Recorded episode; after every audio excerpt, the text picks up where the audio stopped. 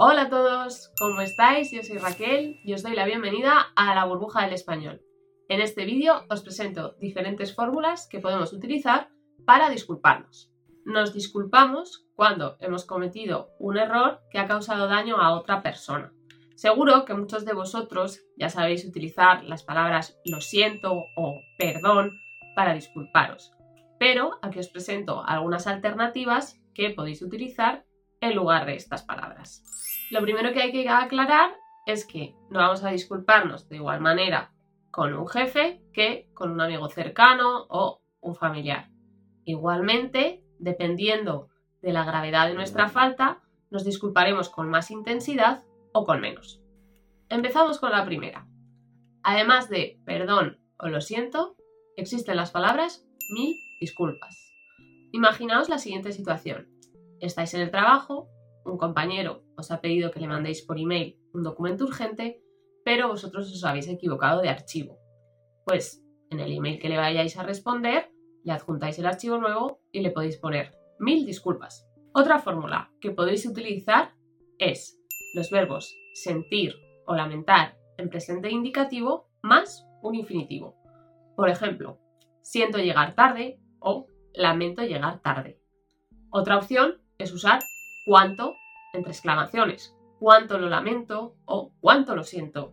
Otra cosa que tenemos que tener en cuenta es que a la hora de disculparnos en español nosotros repetimos a veces las mismas palabras para incidir en la disculpa. Por ejemplo, imaginaos que se os ha olvidado el cumpleaños de vuestro mejor amigo. Pues cuando le veáis podéis decirle, perdón, perdón, lo siento, lo siento, perdóname. Después, lo normal es que justifiquéis por qué habéis cometido ese error de olvidaros. Por ejemplo, en el caso del cumpleaños, pues podéis decirle a vuestro amigo que habéis estado muy ocupados y que por eso se os ha olvidado. Podéis decir algo así como he estado muy ocupada estos días, eh, tengo la cabeza en otro sitio y por eso se me ha pasado. Asimismo, otra justificación puede ser estoy a muchas cosas últimamente. Otra de las cosas que podemos hacer cuando nos equivocamos es reconocer nuestra culpa e incidir en que nosotros somos los causantes de lo que ha pasado. Para eso podemos utilizar las fórmulas yo tengo la culpa, yo he sido el culpable o yo soy el culpable o yo soy el causante de lo que ha pasado. Por ejemplo, imaginaos que estáis trabajando en una empresa y que por un error vuestro la empresa ha perdido dinero.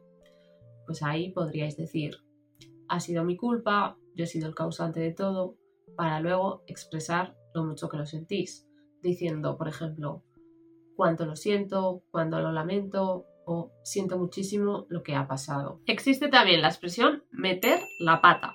Meter la pata significa decir algo inoportuno o equivocarse. En este caso, para referirnos a la pierna, utilizamos la palabra pata, pero es una manera muy coloquial. Otras dos expresiones que tenéis que conocer, porque es muy probable que las oigáis si venís a España, son la he liado o la he cagado. Son expresiones muy coloquiales que solo se utilizan en círculos cercanos y sobre todo entre gente joven. La he liado proviene de lío. Un lío es un embrollo, un jaleo, es decir, significa que habéis causado una situación problemática. En cuanto a la he cagado, es una expresión muy vulgar que significa que el error que habéis cometido es tan grande que es una mierda. Sobre todo, no utilicéis esta expresión en el ámbito laboral. Usadla solo con vuestro círculo cercano, con vuestros amigos.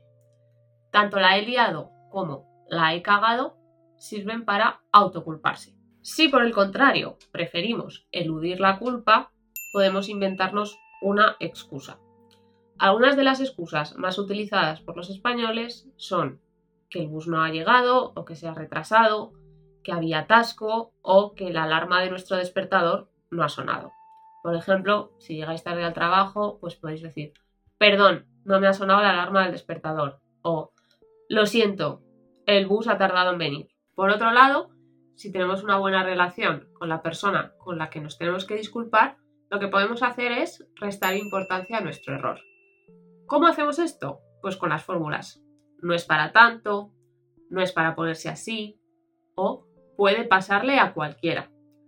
Por ejemplo, imaginaos que habéis quedado con vuestro amigo en veros a las 5, pero vosotros os retrasáis y llegáis a las 5 y cuarto.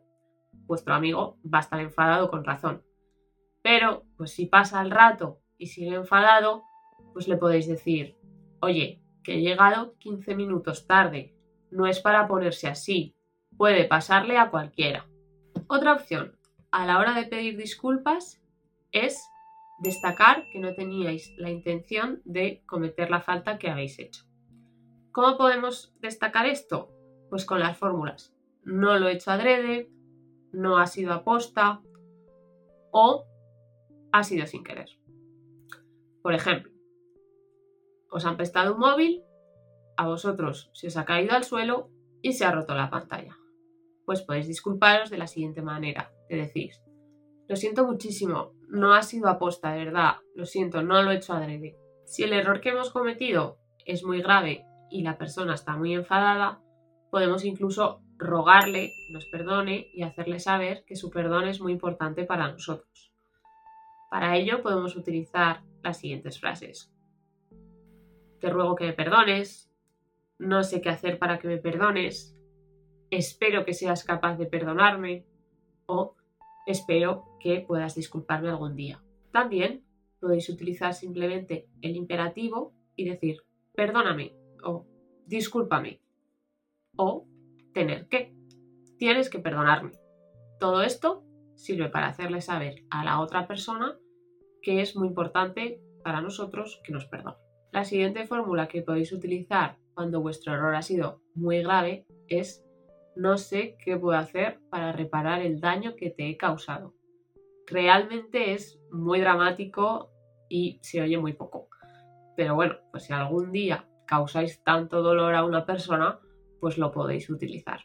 Por cierto, si os gustan los refranes españoles, os voy a recomendar un libro muy, muy interesante. Se llama Más allá de la gramática, refranes y expresiones para hablar español como los nativos. Este libro recoge los refranes y expresiones más utilizados por los hispanohablantes y acompaña las definiciones con diálogos que reproducen escenas de la vida cotidiana. Además, tiene unas viñetas muy divertidas y muchos ejercicios para que puedas comprobar mejor todo lo que has aprendido. Venga, ¿a qué esperas? El enlace para comprar el libro lo encontrarás aquí abajo. También, si queréis compensar a una persona por vuestro error, podéis ofrecerle una recompensa y prometerle que el error no va a volver a suceder. Por ejemplo, imaginaos que habéis quedado con vuestra cita, pero se os ha olvidado y os llaman enfadados. Pues podéis decirle, ay, lo siento muchísimo, déjame recompensarte, eh, ¿te parece bien que te invite el sábado a cenar? Te prometo que no volverá a pasar. Por último, si habéis cometido un error impropio de vosotros, podéis hacer alusiones a vuestra personalidad o a vuestro historial y decir fórmulas como ya sabes que no es propio de mí o ha sido un error puntual. Esto es todo. Espero que os haya servido este vídeo y sobre todo que hayáis aprendido nuevas formas para disculparos en español. Si queréis saber cómo aceptar o rechazar disculpas, os aconsejamos que veáis el siguiente vídeo. También no os olvidéis que podéis seguirnos en todas nuestras redes sociales y que encontraréis más materiales para aprender español en nuestra página web. ¡Hasta pronto!